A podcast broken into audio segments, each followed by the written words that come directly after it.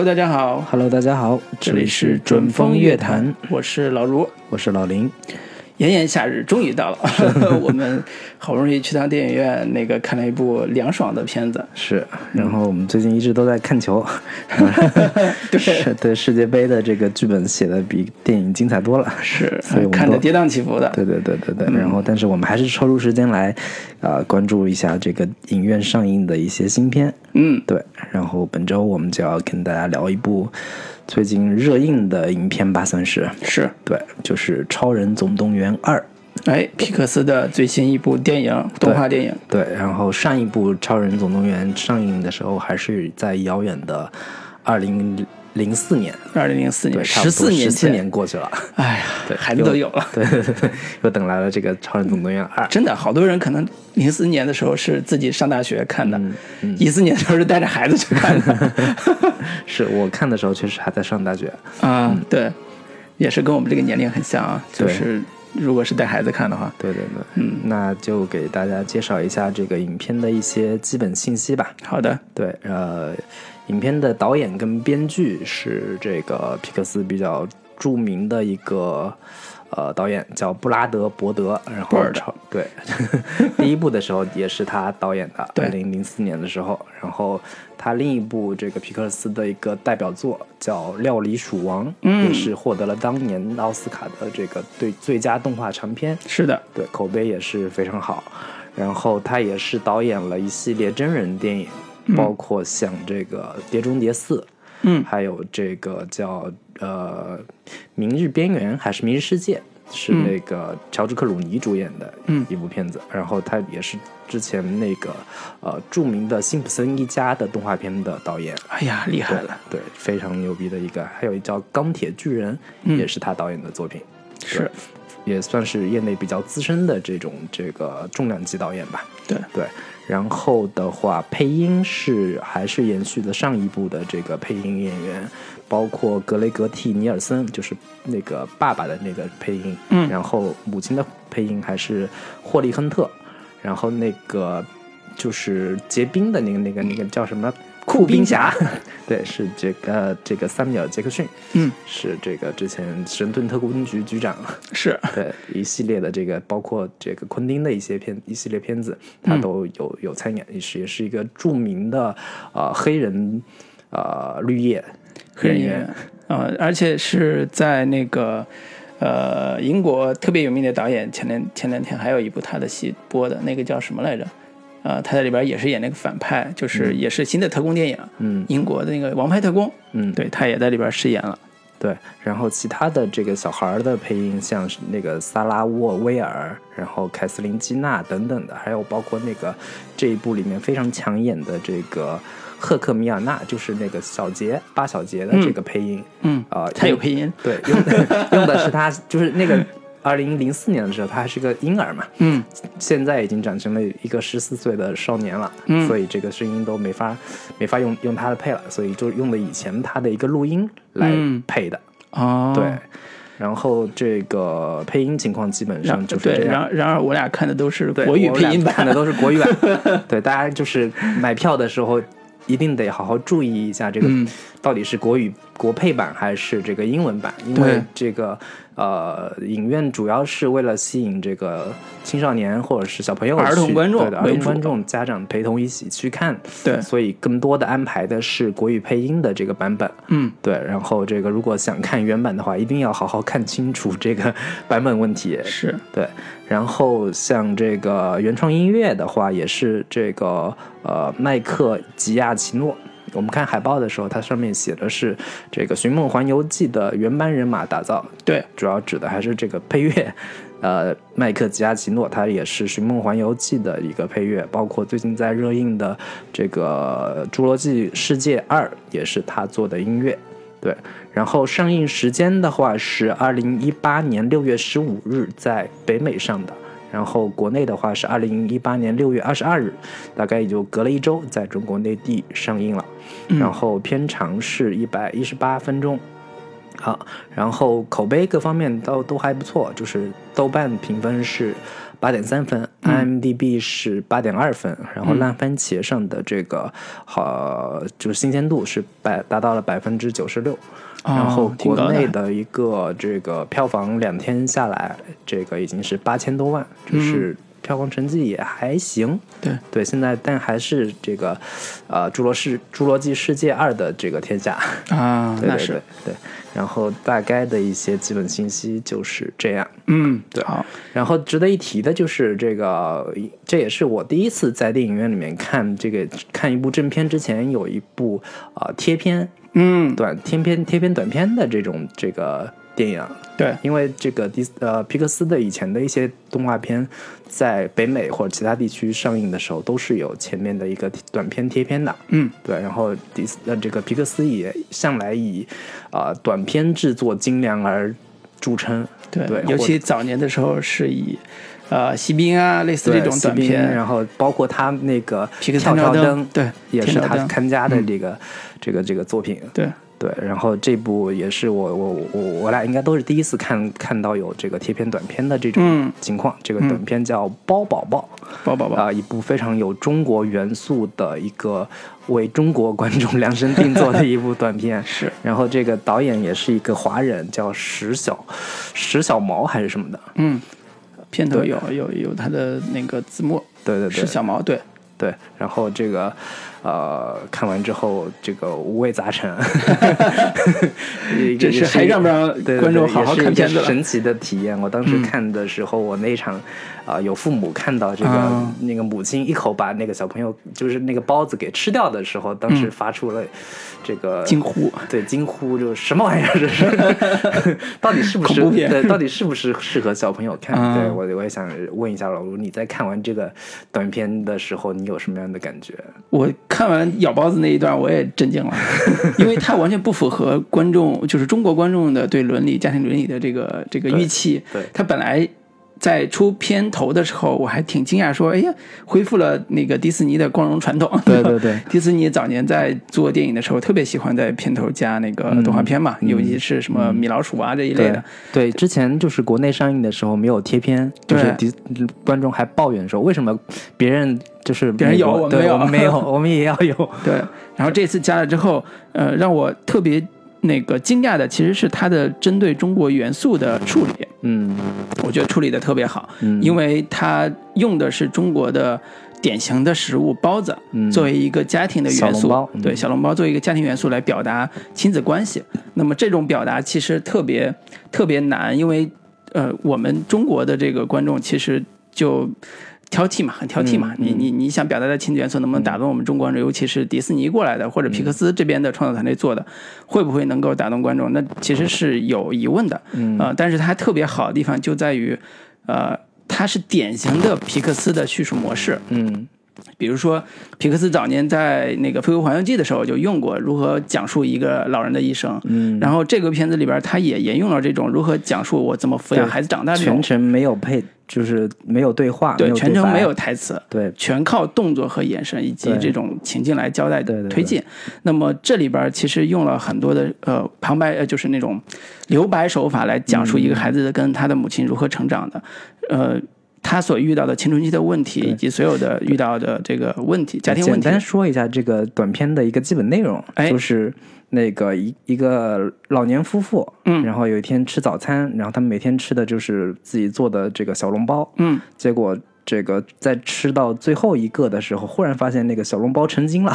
小笼包忽然活过来了。忽然哇哇大哭，对，对，变成了一个人，变成了一个像、像一个孩子婴儿一样那样的一个感觉。然后这个母亲就把这个小笼包当做当成是自己的孩子一样，每天悉心的照料，然后出去买菜啊，出去这个玩啊，嗯，就跳广场舞的时候也都一直带着。但是他因为他这个包子就是特别这个悉心照料，不让他受到任何伤害。嗯包括他这个想要这个小孩这个小包子就想要去踢球，嗯都不让去，就是因为觉得很危险，你怕他受伤害。对，嗯你这包子瘪了你？跟别人不一样，你知道吗？对对对你是包子。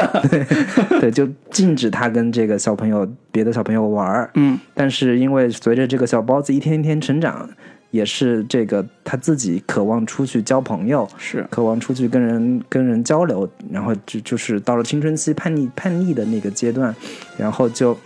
呃不听母亲的这个劝告，就母亲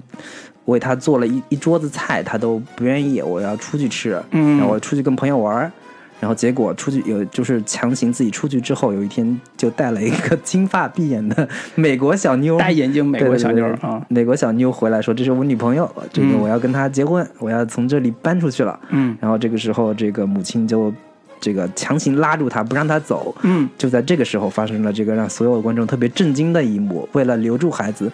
不让他走，就一口把包子给吃掉了。啊，好恐怖！对对对然后小孩能小孩看完之后会觉得要死了，对，然后结尾结尾的时候就呃揭示了这个母亲为什么会有这样的一个幻想，或者是一个情感的一个变相的一个呃发泄吧，算是。嗯，就是因为他的孩子，他这这一系列其实都是他跟他原先这都是儿子的一个呃影射，对对影射。然后结尾的时候，儿子也回来了，嗯回来之后儿子长，得像包子而已。对对对，回来之后那个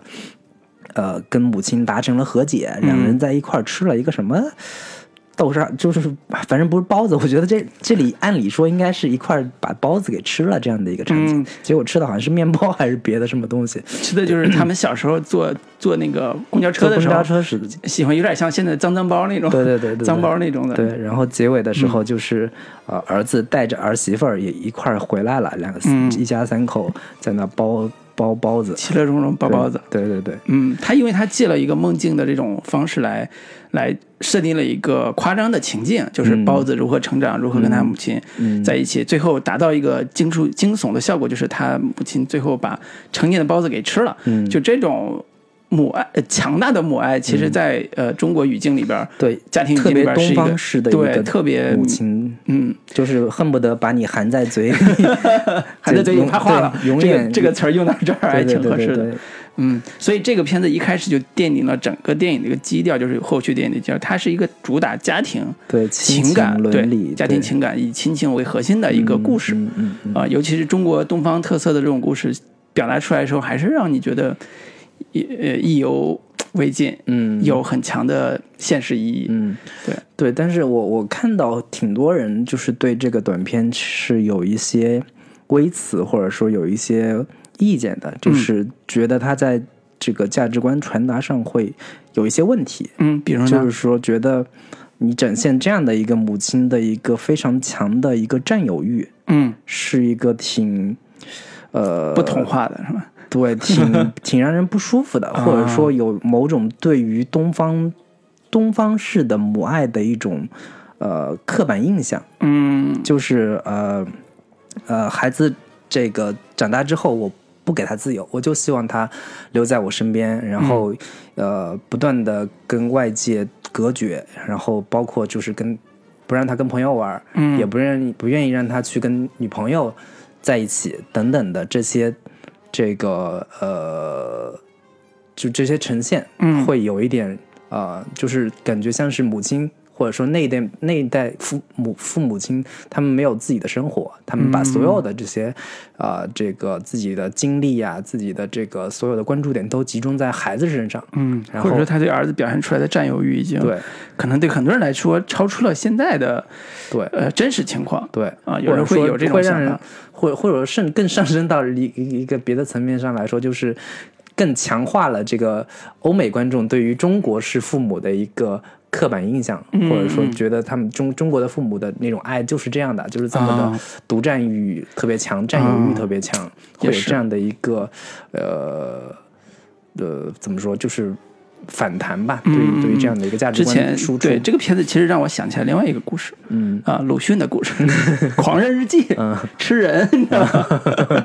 在哪跟以前？是礼教吃人，现在是嗯。老妈吃人。但是不得不说，这个片子在隐喻层面上嗯。也达到了他想表达的主题，就是呃中国式的亲子关系里边，其中很重要的一点就是占有。嗯。这种占有，不管是大家认为呃跟现在有多大的偏差，或者嗯是多大的普遍性，但的确是呃包括八零后一代甚至九零后一代依然存在的，甚至说会影响包括报志愿啊，打比方，嗯报志愿是你按照自己想法报还是父母你报，对吧？简单这个点上都会有很强的争执性。嗯。这个争执就代表了说，父母对你对就父母和孩子之间的亲子关系，并没有像大家想象中那么美好。这个片子其实是一个警示作用。呃，但就很在很多人看来，这样这个片子所传达的价值观是说，他是在赞扬，或者说他是在呃让观众对于这样的母爱有有所感动，有所触动，会让人觉得说是在呃赞美或者是。呃，赞颂这样的一种母亲的一个对孩子的过度保护的这样，这这这就是最后大家可能感动点其实是落在这里，嗯会我会让人觉得明我明白你有说的有有一点问题。但是我没有一个观众傻到说，当他妈吞下这个包子的时候，会觉得这是对母爱的赞扬吧？我觉得没有一个观众会这么想。但是，呃，我相信观众真的是能分辨出来说，呃，尤其是这个特别好的一个现象，就是当现在的观众妈妈带着孩子去看的时候，这个片子真正打动的其实是父母。嗯其实他其实会告诉父母，你应该要警惕这样的自自己这样的行为。嗯嗯他反而不是给孩子看的。我现在会觉得特别强烈的感受就是，他是给父母看的，嗯让父母意识到说，有一天你吞下自己孩子的时候，你会犯犯下什么样的错误。嗯我觉得这个是特别好的一个一个一个表达。就是在我看来啊，就是这个这个片子有一点最后在价值观上有一点呃东方式的含糊和暧昧、暧昧性在。嗯。它不像就是呃，包括美国青青青春片或者是探讨家庭伦理的这样的电影，它有一个非常明确的，比如说，呃，父母觉得我之前这样做是错的，嗯。我不应该就是对你过度这样过度的溺爱，不让你放放你出去对对外界进行更全面的接触，这样是不对的。嗯。他没有明确的像传达这样的一个呃呃价值观，嗯它最后就是一个中式的，大家和解，就是把就是像港港片里港剧里面大团圆嘛。更经常说的这个，嗯。最重要的就是一家人齐齐整整，在一起吃饭，对对，一起吃饭，这个嗯才是家和万事兴这样的一个主题。我觉得这个可能，呃，要真要是从优点的角度来说，它其实可能更贴近中国东方观众这样的一个呃处理问题的一个呃方式吧。嗯嗯，对对对当然，我觉得这个。呃，片子其实我们刚才多聊了一会儿，聊了十分钟、十多分钟时间。最核心的一个想法是说，呃，针对中国元素做的这个短片，有可能比正片还好看。所以我们还要不要聊正片？，好。然后关于这个短片部分，我觉得大家可以去电影院里面呃看一下，就是自己有一个自己的一个判断。嗯是是反正我觉得是挺有意思的一个短片。对，值得拿出来聊的一个点。对对对，至少从这个就是做 做短片的一些。呃，动画从业人员其实可以里从里面学习到不少，就是如何通过纯画面，然后不通过大量的对白去讲故事，然后哎塑造人物形象，然后塑造人物关系这样的一个一个技巧和方式，我觉得是可以从这个短片里面有，所尤学习其是值得呃国内某一些以皮克斯为目标的这种动画三维动画公司，嗯呃，借鉴呃如何讲中国故事，还是那样如何讲中国故事。对，对，我们就没有就是下下次做个什么饺子 饺子宝宝，饺子宝宝，对，一家人坐在一起包饺子，我觉得也是一个挺有意思的。对。是是是，嗯，行，那关于这个短片我们就聊到这里，然后我们还是回到这个《超人总动员二》的一个正片上来。好的。对，我们给这个片子还是呃这个常规给嗯打个分数，然后做一下这个点评跟推荐。好的老吴你我先来啊、呃这个片子我电影院看完之后，呃，比我预想中稍微好一点，嗯那我给七分。嗯那主要原因是因为我看了，我一我是没怎么看，我前几天刚看完，看完之后我对一挺失望的，我说这什么玩意儿 啊？主要有历史原因啊，就是呃，但是二我看的时候，我会觉得。嗯，整个的表达很流畅，而且是它里边有几个亮点我特别喜欢，比如说那个、呃小孩儿，就是那小 baby，嗯。呃，它的设定跟整个的对故事的推动，嗯。啊、我觉得特别的有有有喜剧感，而且是对整个故事有很强的提升作用。嗯。啊、另外就是一以贯之的皮克斯在技术层面上的这种精益求精，其实在这部片子里边依然能看到嗯。它的很多的场景和那个人物塑造的依然非常的有呃绘画感。就在我看来，他他的绘画感已经到了。国内可能真的学不了的美学层面了，就这种地步，所以这也是他特别让我心仪的一个公司这个原因啊，嗯，所以在观看的体验上还是挺不错的，嗯而且看完之后也没有对它有特别强烈的反感，不像有的有的有的这种做的不好的类型这种动画片，就是整体还是一个挺舒服体验，但是也没有特别强烈说让我觉得。感动啊，或者特别强烈的这种审美上的愉悦感啊、不像那个 Coco 也好，或者那个《疯狂动物城》这种片子一样，它有非常强的主题表达。我觉得这种还是一个娱乐性的，呃，以特工体特工的视角来做的一个家庭娱乐片吧。嗯，就是这个还是一个呃常规类型、常规表达、常规的效果。啊，这是我总体的那个意见。推荐人群还是嗯。主要是学学龄儿童，学 龄学龄儿童、喜欢看《喜羊羊》啊、什么《熊出没》啊这种，家里边有这种孩子的，你可以带他去看这个片子，因为呃眼花缭乱的动作动作戏，包括这个情感的家庭情感这个部分表达，都还挺满足这种、这种人群的啊、带着孩子去看吧，不会失望的。嗯，那林老师，你的？行，我给这个片子应该打六点五分吧。嗯。对，就是呃，因为我看一的时候，我其实还是挺喜欢的。嗯，对，就是那跟我看的时间不一样。对，因为我我我是当时他刚出来零五年的时候我就已经看了，嗯然后我我看完之后觉得这个设定挺有意思的，就是我他把这个呃核心的设定是说超级英雄也有中年危机，嗯，他把这个中年危机也有家庭生活，对，也有家庭生活，把嗯这个东西给放大出来了。我当时看到这个设定的时候，我就确实还是挺眼前一亮的。而且这个《超人总动员一》的时候，它是皮克斯第一部真正意义上的一个动作片。嗯对，我觉得对当时他的一些动作的这个动画片里面的这个设计还是挺耳目一新的。嗯然后我我也是怀着比较高的期待去看这部二，但是我看完之后，最大的一个 观感吧，就是俗套、俗套跟套路，这是我这几年看皮克斯动画片的一个最大的一个呃观感。嗯对，除了偶尔会出来一部像《Coco》这样的一个片子，能让人在呃情感上有很强的共鸣感之外，其实这几年皮克斯动画片陷入了一个比较大的一个呃问题，嗯就是在故事的创新性和这个呃新鲜新鲜感上，嗯会有很强很很大的问题。是所以我在看这部《超人总动员二》的时候，也有同样的这样的一个感触。嗯对，然后那个包括就是它里面所涉及和探讨的话题，也觉得有点嗯没有什么太大的新鲜感。比如说超级英雄是不是会破坏现在当下的秩序？就是普通人到底是不是还需要超级英雄？嗯，这样的一个是话题设定，其实我早在像什么。呃，美国队长三里边嗯也已经看到过类似的这样的一些议题的探讨，正义联盟，对《正义联盟 》等等的这些这些片子里面都看到了相似的一些主题探讨，所以在看这部的时候，基本上没有什么太大的一个呃触动点吧，包括是这个呃 影片里面。母亲出去工作，孩子呃，这个父亲在家带孩子这样的一个设定点，其实也不算一个特别新鲜的一个一个话题，只不过是他在原先的这个这个超级英雄、超人中年危机这个议题是之下，在做一个进一步的探讨跟延伸，嗯，仅此而已。然后更多的亮点其实还是集中在这个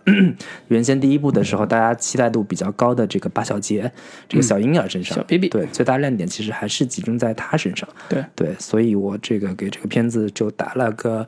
及格分以上。我啊，对对对那你推荐人群呢？推荐人群的话，其实跟老卢相似，就是还是一个呃青少年观众吧，嗯。就是小学、初中到高中这样的一个，啊，都到高中了，我是学龄儿童。它 总体还是一部儿童片，嗯，对，然后呃比较适合这个家长带着孩子一起去看，对对，因为从我们在电影院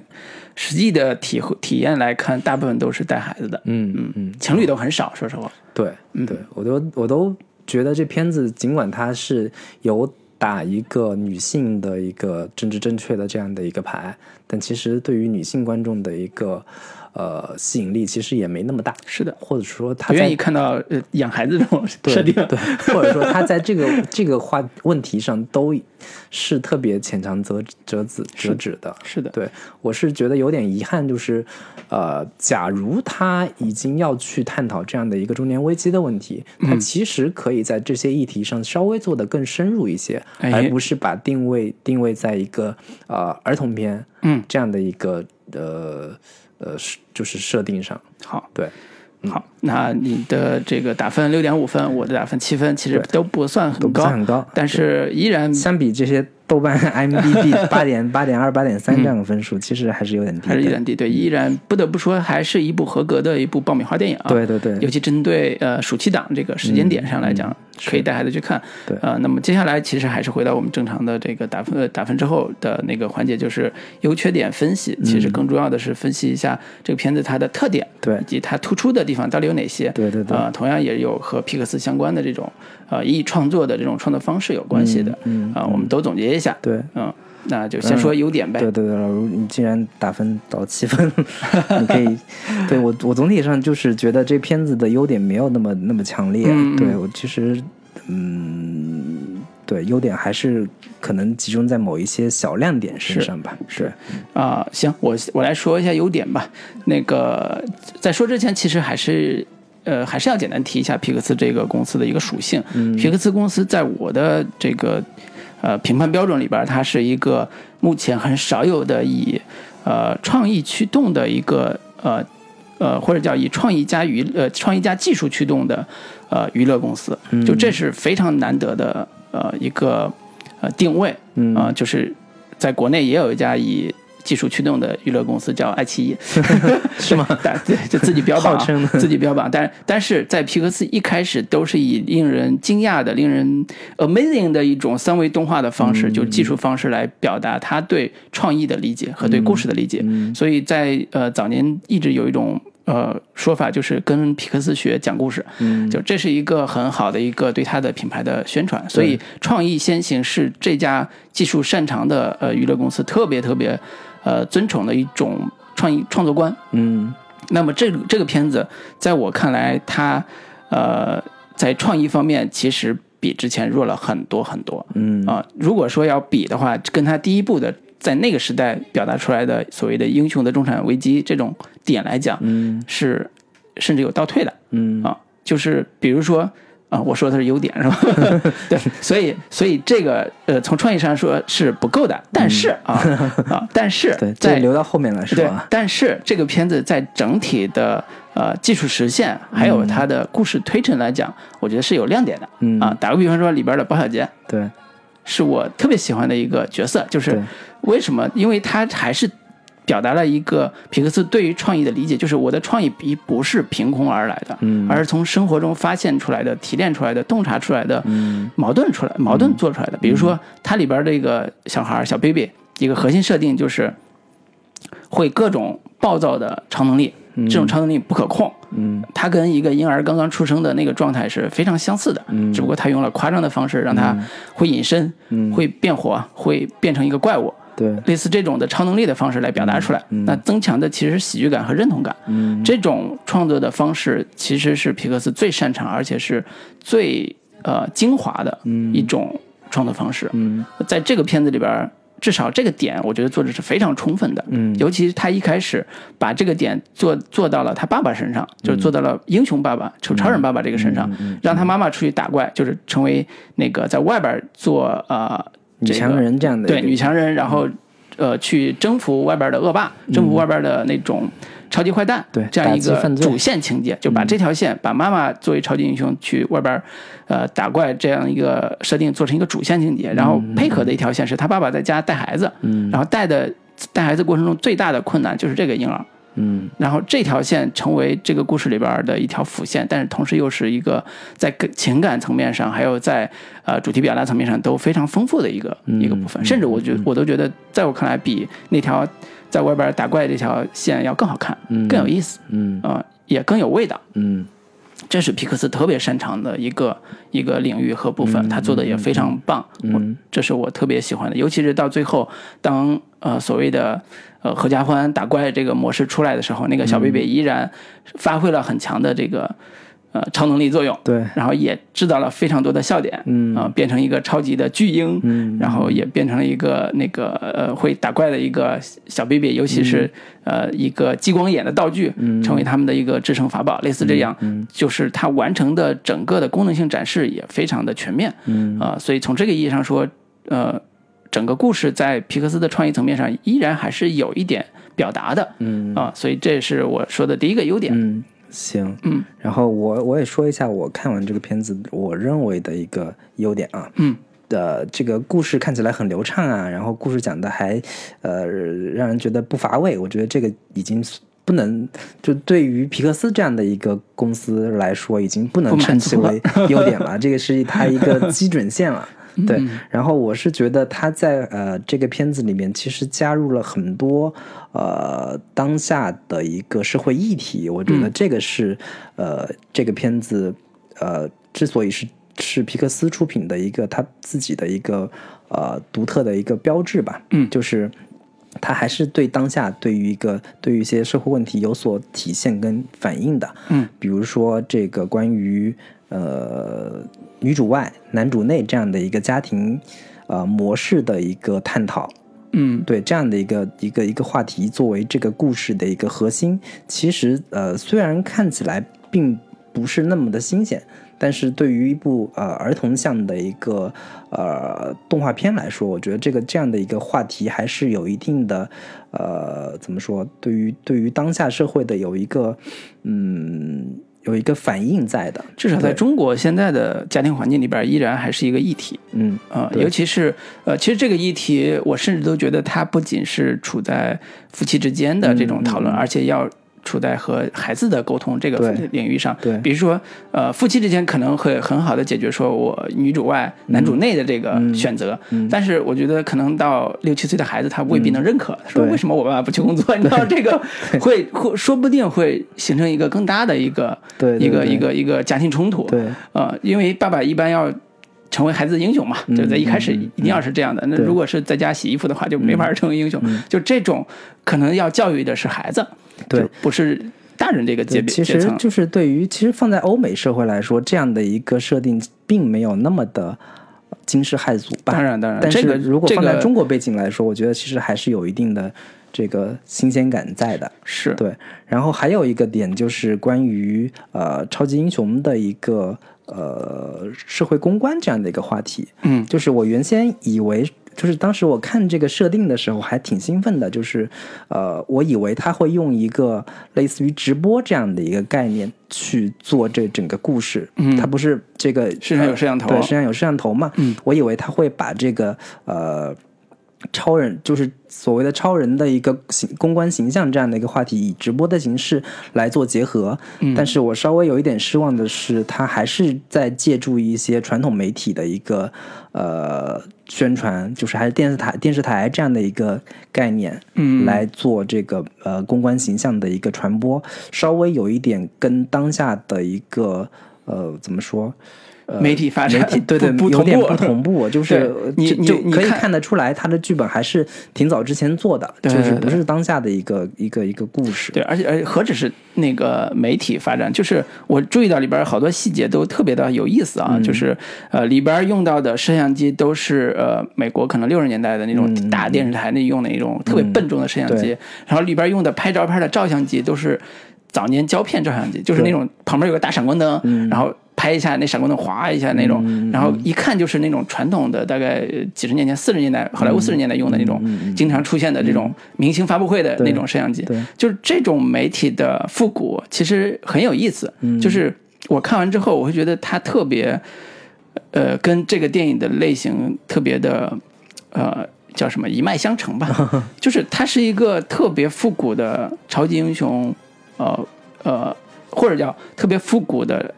特工类型片。嗯，就有点像零零七的那种，呃呃，布鲁斯威利斯南那个时代的零零七的嗯特工类型片，然后他用的这种背景，包括刚才说的摄像机啊、照相机啊，这种背景也是非常复古的，嗯。所以这种复古在很多时候带来的是一种美学上的复古，就是你觉得啊。这个是好经典的呃美学范式、对。美学类型，对，但是他要表达的是现代的这种这种情感，嗯。然后会有一种很奇怪的这种融合感。对，啊、未必是说他做的一定好或者一定不好。嗯。我觉得他可能像你说的，在之前的剧本里边不没有加入到现在新媒体的，比如 Facebook 啊、嗯。Instagram 啊这种直播这种这种样式。对。但是他强调的是我更复古，嗯。我甚至都不愿意往中间站，我愿意往好莱坞黄金时代、四十年代、五十年代、六十年代那个时代去、去去靠。嗯。所以这个是是我不太清楚是有意为之，还是他的确在这个这个呃呃社会节点上选的这样一个模式。我有一种看法是这样的，就是。其实这个故事的发生的语境，比如说妈妈出去工作，爸爸要在家带孩子，这个语境其实就是好莱坞呃美国在六十年代的一，个新好莱坞时期，对新好莱坞是刚刚开始的女权的那样一个节点。包括像那个什么克莱默夫妇啊，对这样的一些影片里边所呈现的，对，所以这个节点上，如果你把这种呃模式家庭模式放到现在的美国家庭，嗯我担心的是，呃，可能我认为啊，就是美国家庭不认这个，嗯就是我现在都已经走到 Me Too 这个阶段了，你给我来这个，对对对。太老套了，太复古了，对。所以他宁愿说我既然我可能看起来很复古的这样一个话题，嗯，我把它放到更复古的环境里边，放到六十年代美国六十年代或者五十年代那个环境里边，嗯，看起来好像这个议题、这个社会议题和这个呃时代环境是融为一体的，嗯。所以我更愿意从这个角度去理解他为什么没有加入、呃 Facebook，没有加入直播没有加入抖音、快手啊，对对，因为它的社会议题还是六十年代的美国，对对，但是就就会有一点有一点点奇怪，就是他所呃阐述的，就是说现在每个人都呃一直盯着屏幕啊，啊对然后又怎么就是。把别人的就是生活当成自己的一个生活，我看真人秀，我看别人谈恋爱，嗯是。我看别人冒险，就以为是自己就就就是。就经历过了，对，但是这个议题还是要回答说，这个议题是美国大概七八十年代的时候，嗯，所谓大众文化跟精英文化对立的时候，那个主要论调，对。就是沙发土豆，嗯。嗯，就是把美国人变成一个白痴一样沙发土豆坐那儿看电视，这是当时那个年代的一个议题，也不是现在主流议题。现在大家更更恐惧的是。呃，直播和隐私相关的这种、这种新媒体的这种话题，所以它整个的选的选题都很复古。我个人看，对，但是就是你看它整个的外部环境显示出来，又好像是一个特别先进、很现代的这个，包括而且它里边的高科技，对对对，他住的那个房子，嗯各各方面都是一个非常当下的一个一个一个一个背景，就嗯就会有一点有一点怎么说，呃。稍微有一点违和的感觉，嗯，对对对。是是，哎，我们说的还是优点啊，对 对对对有点部分，对对对，哎，说到这儿，其实多加一句，就是呃，我身边也有一些女性的朋友在看完这部片子之后，还是对里边的女女所谓的女权表达是是挺认同的，嗯。因为呃，在这几年，尤其国际上流行出来的女权文化，在国内慢慢形成一股风潮，大家都比较强调的是 girl power，嗯。就是女孩力量。就是我希望在呃人生的这条选择上，或者是呃家庭事业这个各个方面，强调出来女性的自主性，嗯。和女性对社会的新的贡献，嗯。呃这个层面上，这部片子，嗯，你可以是呃一个呃美国六十年代的一个一个一个话题，嗯。但是放在这个国内的环境，呃，我相信还是有一些值得探讨和值得去、去思考的，尤其是呃在亲子教育这一块，嗯我还是会说在亲子教育这一块，就像我刚才讲的，呃。父母之间可能已经达成了某一种某一种和解，就是女主外男主内这种和解，嗯但是孩子未必能认同，因为孩子接受的是更在外界可能要更接受接受更多的这种质疑，嗯这种质疑会不会形成对他的成长有有有一些问题，会带来新的家庭矛盾？嗯我觉得在中国这个环境下是绝对可能的。比如说这个，呃，去去送接送孩子上幼儿园的都是父亲的话，会是会是什么样子的？对对，对，都是奶奶和妈妈接孩子。嗯有一天那个爸爸天天去接孩子，对对对然后他一定失业了，对你知道吗？对，然后其他的母亲会怎么看这个 对这个孩这个这个孩子的父亲哎，对，等等？所以这个片子写的如果放在中国环境下，我觉得可能会更有意思。对，所以这个片子还是写的不够好。如果写的好的话，会让爸爸天天接孩子。对，但是可能在美国环境里面，爸爸天天接孩子也不是一个很很很奇怪的事情吧。嗯，对，嗯所以这也是我们中国式的解读和表达。对对对，啊，好，这个优点部分就要不就聊到这儿吧，就没了反正也没是说没啥没啥要再说的是吧？嗯，我我基本上没有没有什么太多觉得可以在优点上过多探讨的。OK OK，我觉得差不多嗯啊。然后接下来我们还是会多说一下这个片子的呃不足的地方，以及皮克斯公司的一些特别我们的一些认认可认叫什么呃认识吧。嗯，好，那我们给大家带来一首歌。好的。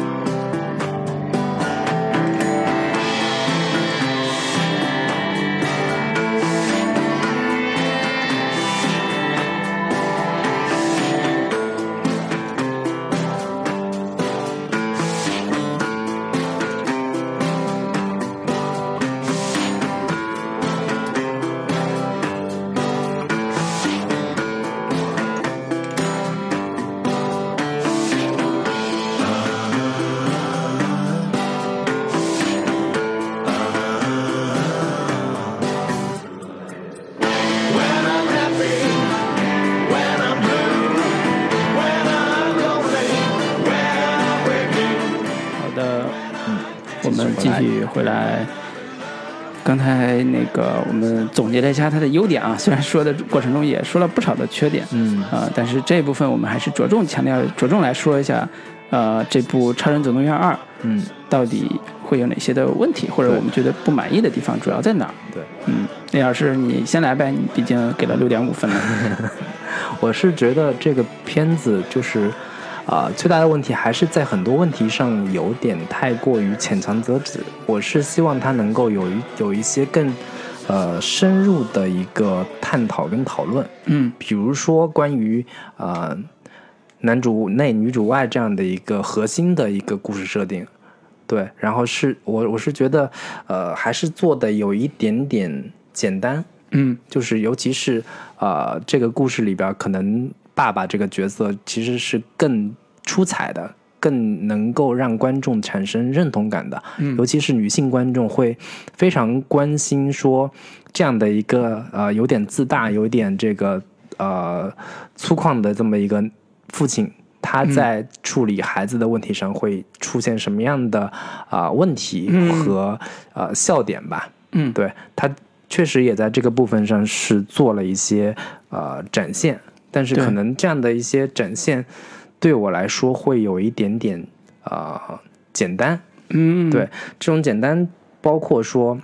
啊，爸爸在这个照顾三个孩子的时候，三个孩子分别的问题是，啊、大儿儿子大儿子那个解不出数学题，然后他也不太解得出来，嗯他很头疼。然后这个是一方面，然后另一个方面是他女儿啊、有一个喜欢的男孩男孩子，然后青春期的这个暗恋这个情感问题，然后包括这个还还有就是他跟那个小呃最小的儿子巴小杰之间这样的一个呃如何照顾他的一个一些问题，就是这些问题对我来说可能呃对于母亲来说这这些问题也同样是问题，嗯这这两个之间不不存在说，因为他是爸爸，他解决起来就会有着重的难点跟困难，是。就包括解数学题，妈妈未必数学就一定会比爸爸好，嗯。然后这个女儿的情感问题，女儿未必就一定说不愿意跟爸爸交流，而而更愿意跟母亲交流。嗯，当然可能存在这样的一个情况，但是对于不管对爸爸来说还还是对妈妈来说，这样的一个呃女儿青春期的问题是啊、呃永远都存在的。嗯对，然后包括这个呃，发现有这么一个有超能力的儿子的时的问题的时候，母亲在解决的时候，可能也同样是会会有呃一头雾水，或者是是这个焦头烂额的这样的一个情况。对这样的一个呃父母身份的一个反转，并没有给我带来太大的一个惊喜感。嗯因为他是爸爸的角色而产生的一个呃新的这个新鲜的这个点，嗯，对，这个是我觉得是是一方面，然后另一方面就是母亲这个点，其实呃跟这整个。整个这两条线吧，父亲的这条线跟母亲这条线，这两边其实几乎是一个平行关系，是就没有产生太有机的联系。嗯，最多的联系就是这个父亲给他打电话的时候，然后啊、母亲的成功不断的刺激了父亲的这个嫉妒嫉妒心，就觉得你在外边这么成功，然后我就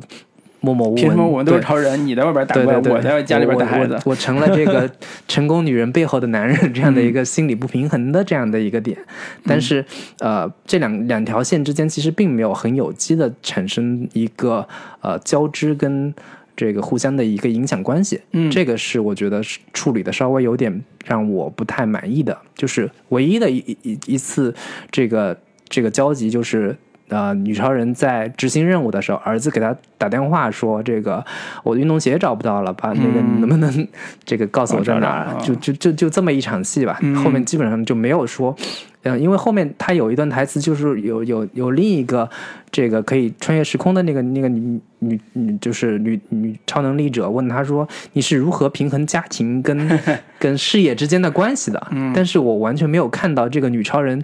有有在哪个方面去平衡这两者的之间的关系？嗯嗯她基本上就把事儿都交给她了，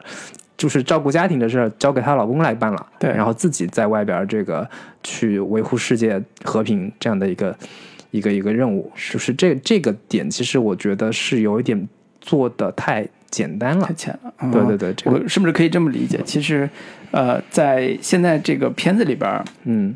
关于家庭关系这个部分，嗯，其实并没有什么特别大的矛盾。对你发现没？对就是父母父父母之间，就是超人爸爸和超人妈妈之间没有，嗯然后父亲和几个孩子之间也没有，嗯，然后母亲和几个孩子之间，严格意义上说也没有。他就是他其实是可以有的，就是这个东西是，比如说父亲就是爸爸在一直嫉妒母亲有这么好的这个机会，是然后为什么他们选择你而不是选择我？嗯这个是可以稍微做一下文章的，但是对，其实在其实我们总结看来说，在他们家庭内部，其实一直都挺好的。嗯。啊、没有出现任何的分裂跟对。需要说服的对对象。对，包括说他跟儿子说解不出数学数学题，这不是他跟儿子之间的问对，题，这不是他俩的问题，这是数学题太难了，对，这是小学数学题真的好难。对对对对对。他俩都解不出来。嗯，对，所以这个就从这个意义上来看的话，这部片子在呃家庭内部其实没有刻意的去写呃危机，尤其是美国好莱坞典型的喜欢用的以呃青春期的烦恼啊，以孩子成长问题来写夫妻之间的或者夫呃亲子之间的这种问题，嗯。啊。呃，最后形成一个大团圆这样一个催泪场面，就是最后在决战场面，然后孩子也来过来帮忙了，然后父母终于这个认可了孩子能力，类似这种，呃，抱在一起痛哭流涕这种，啊、我一开始看的时候还挺担心，说别、别真的搞成这样，我挺害怕这种俗套的。呃，这个片子的确没有往这个俗套上写，但是他也没有像你说的往更深层次的去揭开。啊、他们内部到底应该有什么样的能揭示他们深层次的矛盾冲突的关系。打个比方说，其实这个关系在呃呃在夫妻之间，就是在那个超人爸爸和超人妈妈之间是很容易做的。打个比方说，大部分的真正能够事业有成的母亲是会越来越强势的。嗯，啊，是越来越强势，就是它是有变化的。对，它不是像现在这个从头到尾都没有什么变化。我成为那个呃大公司的代言人，我成为超级明星之后，我还是一如既往跟你在那儿说一些很细很琐碎的话。就是她这种变化其实会对她的家庭带来伤害。嗯，呃，比如说她的丈夫会觉得你。可能对我是不是有点儿看不上了？对，然后他对孩子来讲是关照越来越少，他会越来越不满。就这种冲突，其实对于一个呃妈妈这个角色来讲，是一种内外的危机。对就是外部他要打怪，内部他要处理这种各种因为他的缺席带来的危机事件。对，嗯，所以就是比如说，他可以安排一场戏，是那个妈妈这边中间有一个假期，可以回到这个家里，有这么几天这样的一个，就是他在外面对对，他在外面事业成功之后，回到家之后。不管是对待丈夫还是对待几个孩子之间，会形成一个呃矛盾感。嗯，就是我我我我我这样的一个在外面光鲜亮丽的一个事业型的女强人，回到家之后，我对我丈夫的一个关系该怎么去处理，然后包括对几个孩子的一个一个一个关心的这样的一个态度上，会有一个什么样的变化？我觉得这些可以，就是可能在这样的一个戏份安排当中，可以体现的更更有意思一些。嗯，就所以这是其实是我们大人的要求，小朋友才不管。小朋友根本不管这些，小朋友就就好玩儿，就是。超级英雄出来了，然后谁是坏人把他打打打打倒打倒，然后里边那个小宝宝真的好可爱，我小时候是不是也这样？类似这种，就是他会更关注于这故事是不是能够带着我一直往前走。嗯啊、如果我们比如成年人在看的时候，会觉得这里边的呃亲子关系啊或者夫妻关系啊太过于单薄了，嗯但是对孩子来讲已经足够了。对对对这也是这个片子所主打的类型跟它的受众。因为这个片子在刚才讲复古元素的时候，其实我也在想，它太像早年我看的《零零七》的那种，呃，超那种特工动作片的那种设计。很多的情节都非常都非常像，只不过它重新加了一个家庭元素，然后把家庭元素分成父母两条线，一直在推进。对，所以包括它的一个配乐的展现啊对也特别像传统的零零七特工片这样的一个感觉。，是的，尤其是如果大家注意的话，在开场的第一场戏就是一个特工片的典型开场对，，就是 FBI 在审问犯人的时候的对，那那个用光就是阴暗的那种审讯室，嗯。然后一个呃不苟言笑的一个老人，对穿着西装戴个帽子，对在询问一个对面一个孩子，嗯。说你当时看到了什么？对。然后孩子说我就看到啥啥啥，嗯。然后说又开始介绍的时候，特特工就说你这一切你都应该忘掉，嗯。啊，类似这种，就是这种呃镜头语言和这种呃视觉风格，其实就是特工片典型的一个、一个路数，嗯。啊、所以这个类型在于呃它的整个的活动范围之内吧，就是他们并没有什么想超超呃超越的或者突破的。比如说零零七零零七的特工电影已经发展到了呃前两年的真实肉搏的 这种，也不喜欢招沾花惹草，也不喜欢那个天天跟女人在鬼混，对。啊、只是点往那个像是伯恩的身份，的身份，对，就是以肉搏重重那种感觉，对，以以肉搏，以忠诚，嗯以呃以这种对女人的这种独一的爱，嗯这种去塑造一个新的特工形象，反而不像零零七那样一个花哨的，以高科技的，嗯或者是以浪呃花花公子式的这种人物来推进了。嗯嗯嗯所以在这个类型的呃元素上，它还是沿用的早年的呃特工电影里边的那种呃呃。呃应该是视觉表达以及整个的视整个的电影类型的元素，呃，塑造出来的这样一个特工家庭娱乐片儿，对对啊、所以你对他提更高的要求吧，有时候也觉得 太过分了，是？是是是是，但凡作为一个成成年观众看这个皮克斯的片子，我是觉得他还还是可以往稍微深的一个方向去发展的。嗯包括我以前看的那个《飞屋环游记》里边，对它背后也会有一个这个小男孩可能家庭并没有那么幸福，嗯他有一个这个。呃，得不到父爱，得不到母亲的一个关爱，这样的一个一个一个呃设定在，就是是这些稍微灰暗一点的东西，是在皮克斯里面是可以应该得到满足的。嗯就是我可能在迪士尼的这样的一些片子里面可能得不到满足，但是我是在皮克斯那边渴望得到有一些不一样的一些设计。哎，对对对哎，说到这儿了，其实，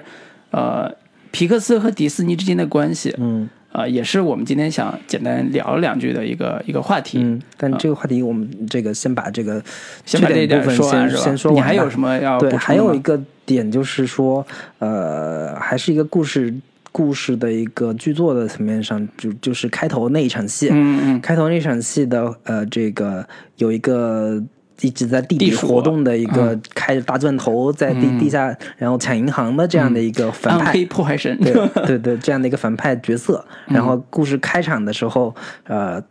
丫把钱全给偷走了，然后造成了巨大的破坏，然后就跑了，就就就没了这个角色，然后也没有把他绳之以法怎么样，后面也没有任何的这个交代，这个就稍微有一点点在剧作的层面上有点不够这个严谨和工整吧。啊，不讲究。对对对，这个是一个、嗯这个是因为第一部在片尾的时候塑造了一个，嗯。呃，这样一个留了一个这样一个这样一个结尾，嗯。就是在第一部的时候，最后是一个新的怪物或者新的反派出现了。嗯那第二部也是以这个新的反派开场的，只不过是他不是大反派，他是一个过场。对他是个我没想到我是个过场戏路人物人的这个打酱油的，然后就没了。第一场出来之后，后边就再也不出现了。对对对，然后还有就是，呃，就整个故事来说，这个反派的这个设定其实是稍微有一点弱的。嗯对，我觉得这个是呃儿童片里面常见的一个问题，就是把反派设置的太过于呃简单和脸谱化。嗯，但是这种简单跟脸谱化吧，又同时伴随着这个反派的一个呃动机跟宣言，又有一点貌似呃挺深刻的一个这个主张。是对，就他不希望说这个我们每个人都把希望寄托在超级英雄身上。嗯我如果寄托在超级英雄身上，都每个人等待着被拯救，然后每每天活在一个虚拟世界，活在一个幻觉当中。我们看这个。真人秀就以为自己去谈恋爱了，自己去冒险了，这个这样对这样的一个现状很不满，就有点像这个什么《V 字仇杀队》里边那些，就是那样的一个主张跟设定，但是又从另一方面，他又又很弱，嗯。包括是它的最核心的一个呃技术手段，就是通过各种的眼镜，有有有控制你对对。眼前看到的那个对对对。个部分。只要你戴上那个眼镜，你就受它操控了。嗯。然后这个这个设定本身又很弱，就是它嗯。后面解决问题的方式就是把他们的眼镜一个个都摘掉，踩碎，对，踩碎，就是这就是挺挺挺儿戏的一个一个一个方式吧。就很多人就说，如果是那样的话，那个巴小飞不是速度奇快嘛？你哐哐把他们全 眼睛全摘了，这问题不就都解决了嘛？嗯？就是反派这个这个设定，其实也是一个这个故事的一个呃，让我觉得稍微有一点不太满意的一个地方吧。嗯对对对，我觉得反派这个他有比较大，我个人比较大的觉得比较大的问题其实是他的分裂感，嗯，就是反派的，呃就是那所谓的势霸，就是你看到屏幕你就会被控制的这样一个技术手段，平霸，对平霸，就是你的技术手段嗯是一个非常现超能力的一个设定了，嗯然后背后操作的这个人物的动机又非常的牵强，嗯就他要完成说我通过这种技术手段完成这样一个目的，嗯就非常非常牵强，你还不如造个原子弹，就是在我看来啊，炸把全世界都炸平 对，就是你以你的高科技的这种技功功能或者是技术，你造个原子弹也可来的更快点儿。嗯就是它的这种分裂感，其实我个人是觉得它有呃自己的隐含的，就是所谓的创作者隐含的表达主题。嗯这个主题就是。他不希望，他想告诉观众说，你不要被你眼前那块屏幕给控制住。嗯，这个屏幕可以是电影院里里边那块屏幕，也可以是手机那块屏幕，可以是 iPad 那块屏幕。对 电视，对，以及电视那块屏幕，就是他一直在强调说，你不要被你眼前的那块屏幕给控制了。这个暗含的意义就是告诉我们现在的观众以及小孩儿，你如果长期的沉浸在这个屏幕里边，你有可能会把它被被它控制。就这是他的一个心理呃叫表达诉求。对，他后面还有一个很好玩的一个小细节，就是他那个八小节，他有一块儿这个屏幕是可以操控他的，啊 然后他就他那个他两个哥哥跟姐姐就把那个屏给他给给他玩了，然后就说了一句。现在让他玩 iPad 合适吗？对，这个翻译也挺好 所以这也是呃他在呃整个电影里边试图去做一些教育功能的一个尝试。嗯我觉得这个对观对那种小孩观众来讲，也是父母未来呃恐吓他的一个 一个点，就是你再看这个里边的怪物把你带走，类似这种啊，也挺挺挺实用的。我觉得新时代的这个。呃，狼狼外婆或者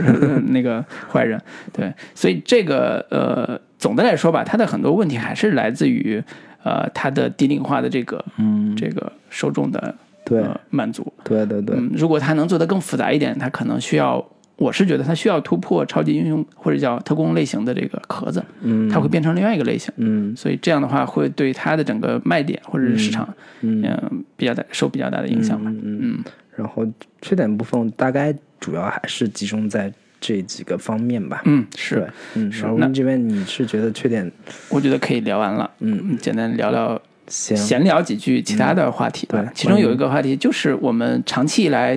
对于皮克斯和迪士尼的这种印象嗯啊、以及这种偏好到底是怎么回事儿？对因为早期的时候，当皮克斯横空出世，以跳跳灯，以一个锡兵，以一个那个呃。呃，类似于短片《Wall-E》这种的横空出世的时候，嗯。我们都是惊为天人啊、嗯代表了呃好莱坞最高的科技和创意的这个水准。对，就是迪士尼、呃不是皮克斯最这个横空出世的一部作品，其实就是《玩具总动员》嘛。对，就是第一部长片，一九嗯九五年的时候，世界上第一部这个三维动画长片动画长片，对。对，然后改革了一个动画片的一个呃历史吧，算是。重新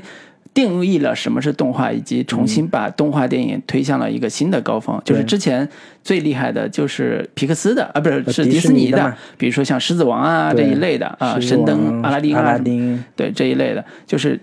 皮克斯重新定义了什么是动画。嗯所以这个时候，在我一开始在认知上来讲，其实把他俩是当对立面来看的，嗯。就是皮克斯拯救了 呃动画世界，然后迪士尼代表是落后的对。那那派的顽固的、保守的，顽固的保守在价值观上非常的呃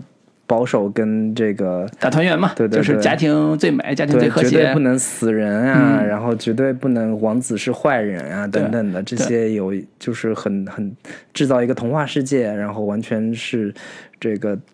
低龄向的、低幼是向的这样的一个是，所以直到前几年，当那个乔布斯把皮克斯卖给迪士尼的时候，可能好多人还觉得。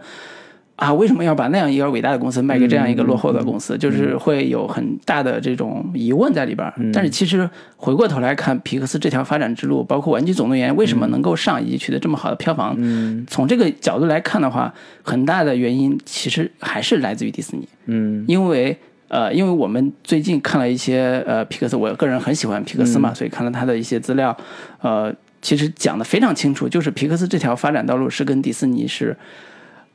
互互相绑定关系，嗯然后紧密的合作，才有了皮克斯的今天，才有了迪士尼的今天。比如说以《玩具总动员》为例，其实是皮克斯当年跟迪士尼签了一份长达七八年的一份合约，对然后完成三部左右的长篇。对那其中第一部就是《玩具总动员》。对呃，简单介绍一下迪士尼呃不皮克斯的一个基本的一个发展前期的发展史吧，就是、嗯呃皮克斯最早其实是乔治卢卡斯这个工业光魔体系下的一个部门，是是这个动画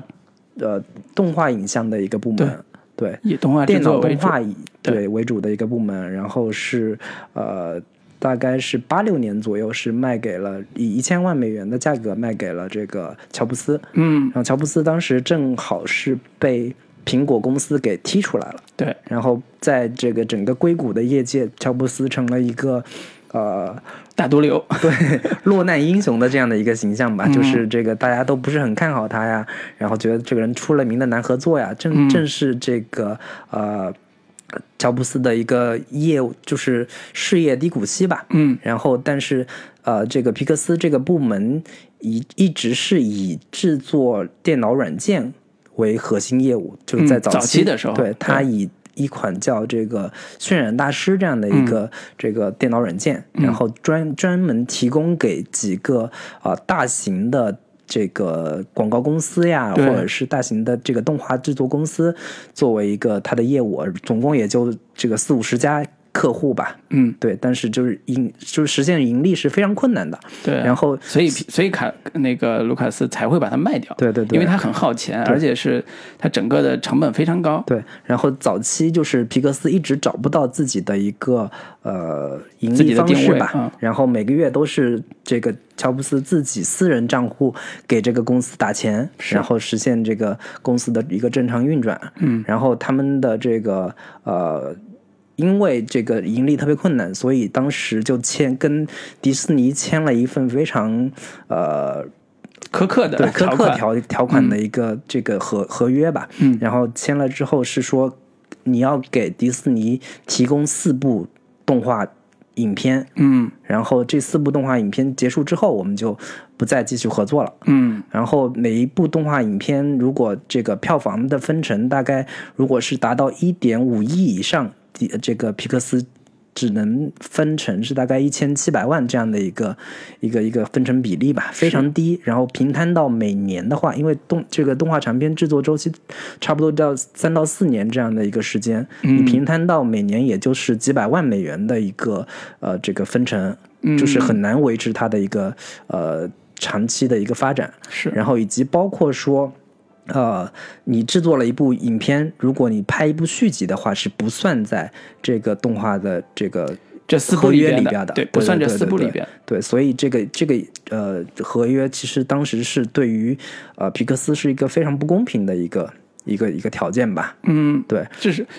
对，可以这么说吧，嗯嗯。但是对皮克斯来讲，我觉得从我最后以成年人的就是嗯工作多年的角度来看，皮克斯这条发展它是它唯一的一个对，这是可他唯一的一条路。对对对，而且你既没有成功的呃作品出现，对。你也没有什么太好的一个盈利的 发展点。对，因为当时皮克斯整个公司都是在一个小白楼里边工作嘛，嗯然后、呃核心团队在一起创作，呃氛围特别好，嗯。但是就是不挣钱。对。然后每次那个 CEO 去找乔布斯要钱，嗯。都是面临着这个乔布斯被乔布斯臭骂一顿这种风险。对对对。然后乔布斯在整个皮克斯在早期的时候，也是一个特别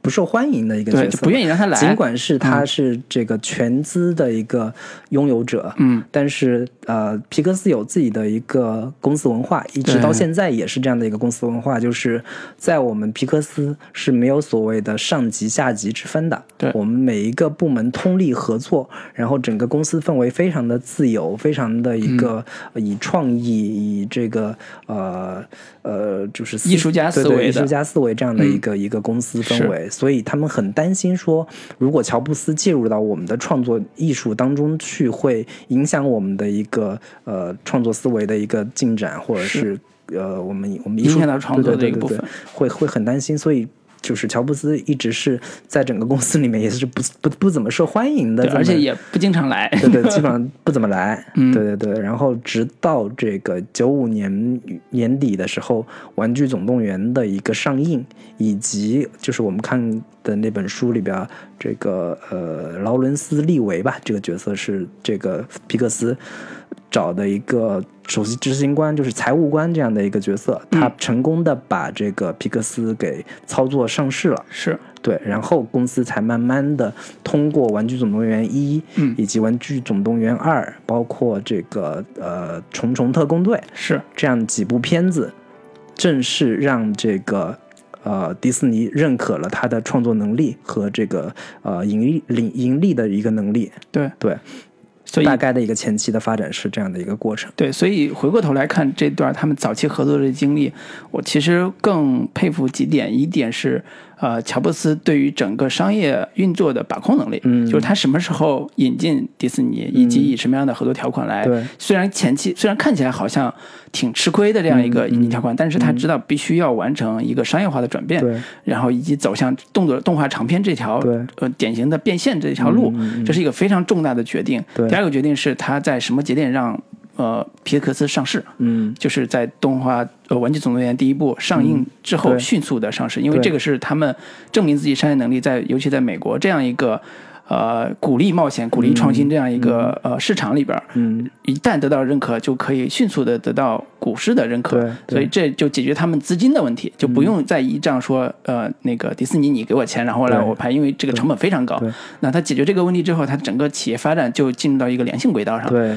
所以这是非常难的一个商业判断。如果是从现在这个意义上，如果让当时的所谓的呃创作总监，就是约翰拉塞特，让让他选择，他可能不会选择这条路，嗯他可能还是愿意保持独立，对保持这种艺术家的创作方式。但是具体会发生什么样，还真的很难说。对，而且乔布斯也是在这个皮克斯呃快速上市之后，然后积攒了，就是获得了第一次这个在这硅谷业界重新对他的一个认同对跟认可，然后苹果公司又再次把他给召回了苹果公司。重新执掌苹果，对对对。嗯，也是他的在落难时期的一个翻呃翻身的一个巨大的一个机会和表现。对，嗯，然后就是皮克斯，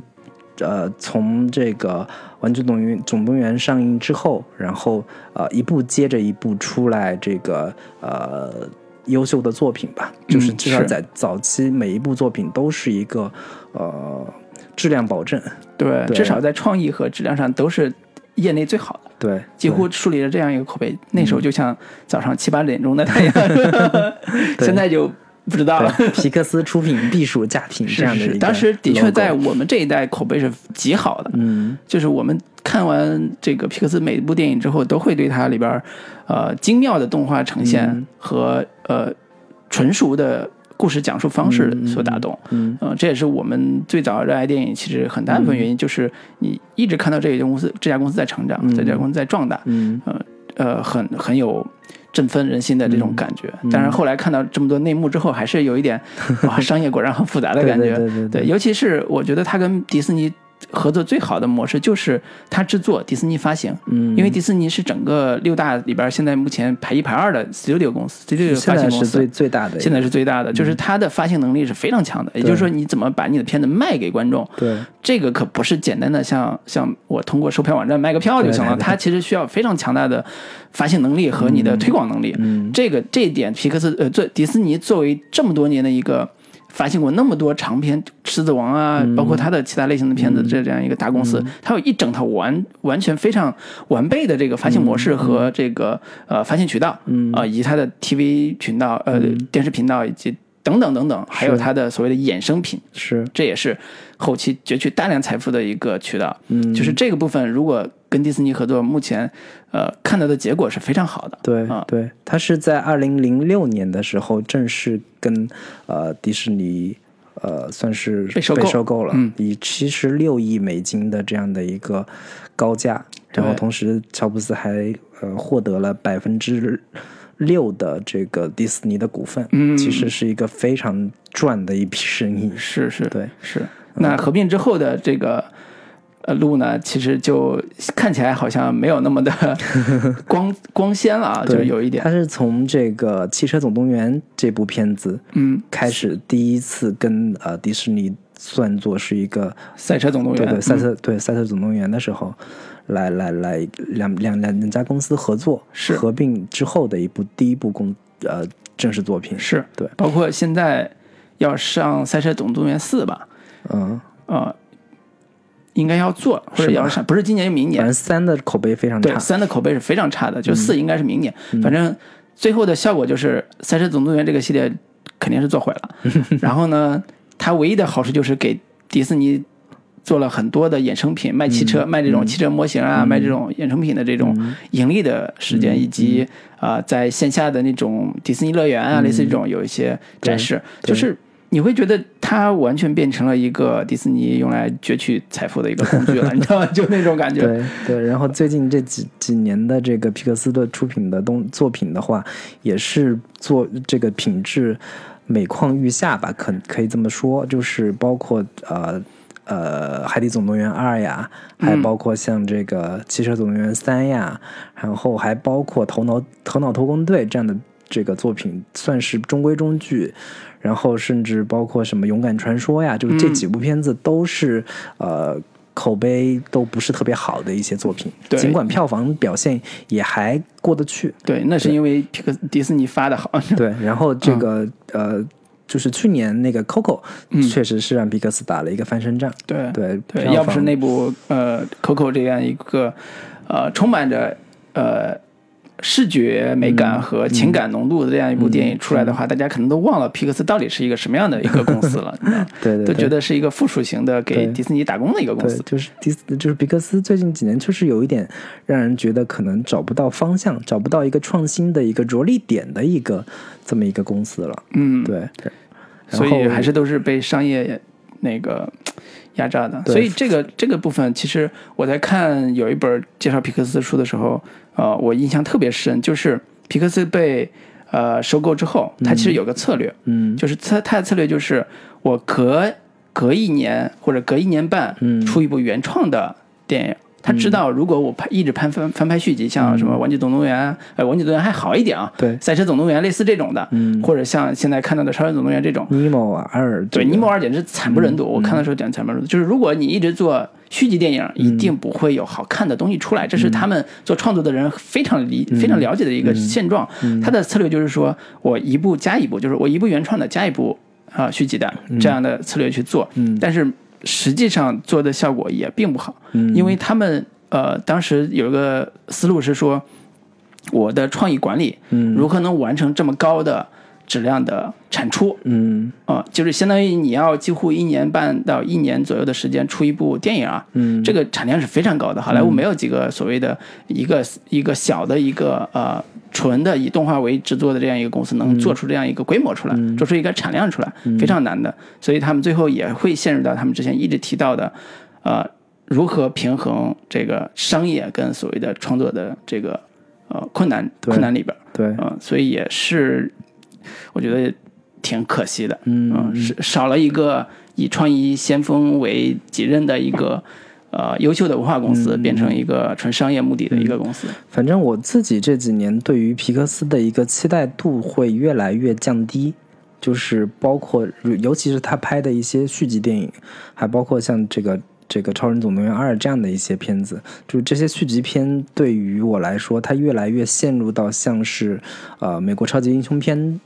的漫威宇宙这样的一个感觉当中去了，嗯就是一个向来以呃革命性创新，或者说在故事的讲述方式上有一些独特独到之处的这样的一个公司，嗯。越来越陷入到一个呃越来越套路、越来越这个好莱坞工业流程化的这样的一个感觉是上面去了。是。对对对，这是我比较比较强的一个感觉。对。然后反观迪士尼这两年做的动画片，反倒是让我觉得还有一些挺让人耳目一新的，包括嗯。像这个、呃《疯狂动物城动物城》呀，包括之前的《冰雪奇缘》，嗯，都是以这个迪士尼自己来对对，都自己做的嗯来做的，然后也有一些就是没有像以前那么的保守，不管是是。在价值观上还是在这个呃技术手段上，都挺挺紧跟这个当下的一个潮流的。是对，呃，这主要原因还是因为皮克斯当时的那个总管就是创意总监，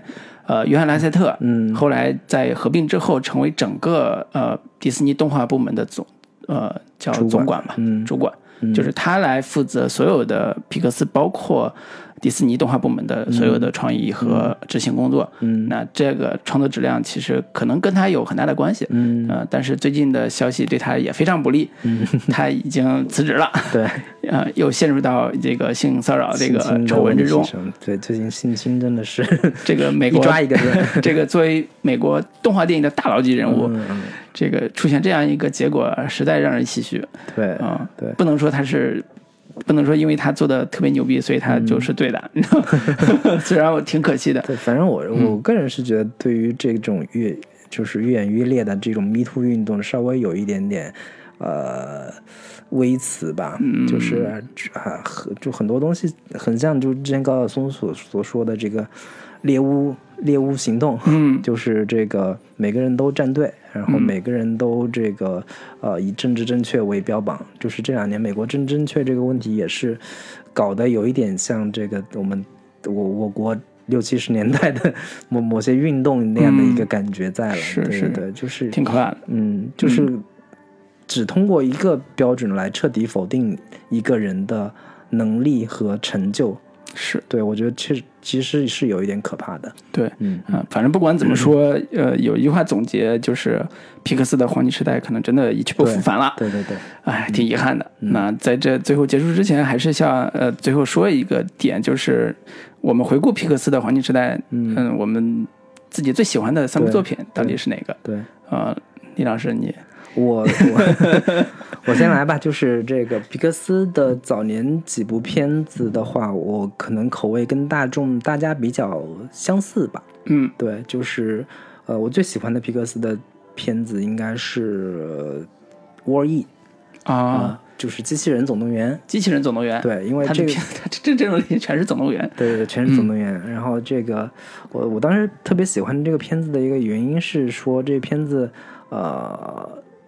呃，就全程基本上没有什么对话，对，对，然后纯用动作和一些呃这个表情来完成这个叙事。嗯。我觉得这个对于一个剧本创作来说是一个非常困难的一个一个一个一个方式。当然当然。对，嗯。然后我、但是他完成的非常非常优秀，而且很浪漫。对，又很浪漫，就是两个机器人之间的一个爱情故事，嗯。能够做的这么的出色，又又同时让人产生很强烈的认同感跟共鸣感。对，尤其它里边还有很多工业设计的东西是兼具呃苹果公司的工业设计的美感，对对和这种成年人的这种嗯。惺惺相惜的爱情吧，就有点那种感觉。对，我觉得就是《窝 E》这种片子是比较能代表皮克斯的一个呃能力跟水准，以及他呃讲故事的独到之处的一个一个片子。对，对我当时是特别喜欢这部片子。嗯对，然后另一部就是呃《飞屋环游记》。嗯对，我觉得当时他给我最大的一，就是我我看每一部皮克斯的这种电影的时候，都有一个呃一个让我眼前一亮的核心创意点，嗯但是这这个《飞屋环游记》就是呃那个几个一个老头儿跟一个小孩儿，他们用用一堆气球。让一个房房子飞在天空中，是然后经历了一个老人跟小孩一起的一个冒险过程。是这个创意是让我觉得特别拍案叫绝的，嗯以及包括他在故事片头的时候，长达有有几分钟，五分钟还是八分钟这样的嗯一个完全没有这个对白，然后展现两个人呃共度一生这样嗯的一个夫妻、夫妻生活的这样的一个一个一个短片吧，嗯，就可以独立拿出来做，对对拿个奥斯对让我卡最佳动画短片没啥问题特别。深刻。然后嗯那会儿特别喜欢那里边的那个老太太那个角色，就是他们两个小小孩的时候的那个相处过程。嗯就是这样的一个一个特别纯真、特别天真的那样的一个感觉。对我当时是特别喜欢《飞游飞屋环游记》，嗯对，然后另一部就是《玩具总动员三》。嗯，因为我就是收官的那部。对对对，我当时确实是，呃，看就我看动画片很少有很很感动的感觉，但是我看《玩具总动员三》的时候，确实有那种，呃，被被戳到泪点的感觉，嗯被就是成长的伙伴戳到泪点。成就是我们成成长过程当中，嗯不断的会抛弃掉一些我们原先带给我们欢乐、带给我们感动的那些那些东西，嗯。不管是人也好，还是东西也好，嗯。对他把这个点给呃呃放大了来做，然后就是最后造造成的这种共鸣点，其实是呃全世界人都共通的这样的一个感情。对，对，然后 这个片子也是呃皮克斯票房最好的，全球票房最好的一部电影。嗯我我印象中是达到十亿美元的一个全球票房。是对，然后我我我看这个片子也是比较感动的。然后包括《玩具总动员》一二，我是没怎么太没怎么太看。嗯对，但是它是一个就是皮克斯。呃，怎么说起家的一个一个系列，里程碑意义的，对对对，整个电影、整个动画电影是里程碑意义的。嗯，主要是这三部，然后其他的都还是有一些印象比较深刻的，像那个呃《料理鼠王》呀，嗯，然后像这个其他的呃，嗯，好多怪物怪物电力公司等等的这些嗯也都还是、呃印象印象比较深刻。对，对对对，我我的主要这三部就是都是经典对动画片，我说的我我说我喜欢的三部可能都不算很经典，但是是我个人口味很喜欢的。嗯。第一个就是《怪物电力公司》，就是这是我对皮克斯电影第一次有特别强烈认同感的一部、一部类型，因为因为我在看的时候，其实《玩具总动员》还我还没看到，嗯，我先看的这部，嗯，那么这部其实它有一个特别强的设定，就是用怪用小孩的恐惧来发电的这样一个、这样一个设定，就是。这种设定很 就是什么很出跳，就是它很反常，因为所有动画片都是让孩子快乐的。对，他一开始用一种怪物来让孩子恐惧来发电这样一个设定，就会让你觉得它不像传统的恐传统的动画片，嗯。它的它的迎合的观众也不是传统的这种动画片观众，就这种呃新奇感特别强，嗯。尤其是他在做这个。动画的过程中，他用了非常多的，在当时看来已经呃，就是技术非常领先的这种手段，比如说，呃，当时那个大毛怪，就是那绿色大毛怪，其实身上有很多毛发，嗯，这种毛发对于三维呃三维动画来讲是灾难性的，对，因为它非常难处理毛发的方向啊、毛发的颜色啊，包括毛发的这种根数，大概怎么去处理，嗯，那个非常难处理。但是它挑战的就是这个点，他就想做出一个你从来没见过的，然后又非常自然的一个毛毛大毛怪，嗯，然后里边的所有动画都那个怪物造型也都非常奇特，就不是那种特别让你舒服的那种造型，但是你看完之后你会非常喜欢他们，因为他们的个性非常强，嗯，他们的人物的那种，呃。人呃自立自立性或者叫独立性非常强，就是它不太像依附于某一个主题或者某一某一个人人物出来的，它的每个人物都是经过他们的呃充分设计的，所以这种对于创作和对于呃动画的颠覆性的理解，我觉得是当时是让我很震撼的。嗯。嗯，但是不得不说，当他要拍《怪物大学》的时候，这个片子就灾难了，就特别烂，就是那种为了迎合什么青少年群体这种做了一个《怪物大学》这个设定，特别烂。那这是一个怪物电力公司，然后第二个是尼莫，就是那个海底总动员。那为什么喜欢海底？总动员倒是一个相对比较主流的一个，对，非常主流，因为他打的亲情的点嘛，寻找孩子这个点特别主流。我最让我心动的其实是他。啊、就是当然我看的是国语配音啊，就是张国立老师配的音 啊，就特别爸爸范儿，你知道吗？张国立老师，就是他的整个的视觉风格又比之前要更，我觉得更往上走了一步吧。就是他在海底世界的描绘上，其实就是动画片，就是尤其是三 D 动画来说，水的这个处理其实是一个挺大的难点。是。包括现在像什么拍《阿凡达》之类的这些嗯。片子，其实水的处理如何就是如何自然。对对对，嗯。怎么样在光影上呈现的特别特别舒服，其实是一个很难攻克的一个对一个难点。对，尤其在海底世界那、那种珊瑚啊、嗯鱼啊那种质感，其实也挺难做。但是我看的时候，我觉得这跟真的没啥区别，你知道吗？这种特别强的技术技术优势，嗯然后它里边的亲子的部分也是特别打动我的。嗯就是它的寻找过程其实是一个孩子的冒险，嗯啊、是一个爸爸的寻爸爸的寻找，是一个家庭的回归，就所有的情绪点都是对的，而且特别的强烈。嗯所以这个部分也是我看的时候，在电影院的时候，我都会很触动的一个一个一个点，也是在我看来，它跟呃呃，它跟迪士尼的那种家庭合家欢电影不太一样的地方，就是它还是会强调残酷的一面。嗯呃，就是里边有很多呃寻找爸爸这个过程，嗯呃，其实让你会特别的呃感同身受，就是嗯这种、这种仪式，就跟我们之前看的《亲爱的》这种仪式，你体会到那种 那种那种拐感觉。卖儿童，对，非常像，就是它里边有很多类似的这种这种这种点，会让你觉得它跟现社会，呃，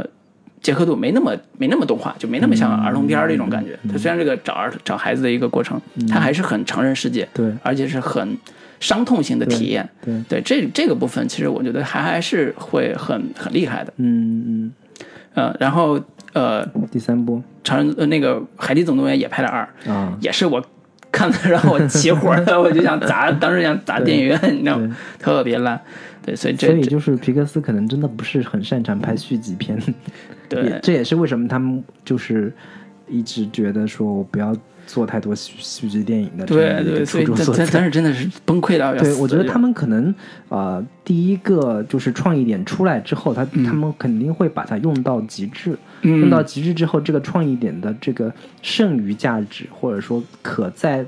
可在持续的这个可能性，其实就没有就没那么大了高对。对对对，对，然后第三部其实就是去年刚上的这部《Coco》啊，啊，也是我这几年对皮克斯渐渐的有点儿失望之后，给我一个新的呃冲击，对新的冲击，就是当然这部片子我们之前也聊过嘛，嗯今天就不详细聊了，嗯。主要还是在于它吸纳文化的能力，对，呃，它非常强的能抓到墨西哥文化以及所谓的亲新的亲子关系的这种设定嗯，啊，然后也给了我耳目一新的感受，对，嗯，尤其对。亡灵这种主题，其实嗯。在东方这个元素里边其实也挺多的，嗯。嗯，温情的也有，残酷的也有对，但是他能够抓到墨西哥那个文化里边，呃，残酷有温情的一面啊对，做的也特别好，这也是他对于多元文化的一个处理上，嗯。呃，高人一筹的地方，嗯嗯嗯。嗯，所以这三部是总体来讲是娱乐性更强一点，嗯，然后也更主流一点的这种、这种表达是。表达是。电影，嗯。对，所以皮克斯，我们我们都说这个他的黄金时代已经过去了，但是我觉得，呃，他未来再新出别的片子，我觉得我们还是会有一些抱着期待去看看他到底会做出什么样的哎东西出来。我觉得哎，毕竟这个公司的呃基因还是呃在的，就是它嗯不断的要创新，不断的要在这个迪士尼的保守力量之外，做出一些能更更切中观众的一些呃可能呃不那么低龄的、不那么低幼的那那些元素放在他的他的作品当中是，我觉得还是未来可以期待可以期待一下，尤其是呃，皮克斯本来就是以创新精神建厂，以创新精神打天下的这样一个公司，嗯他一定会再拿出创新精神来重塑这家公司的实力吧。我希望有一天是这样的。对嗯，行，那我们今天就先聊到这里。好的，好，最后给大家带来一首歌，跟大家说再见，拜拜拜拜。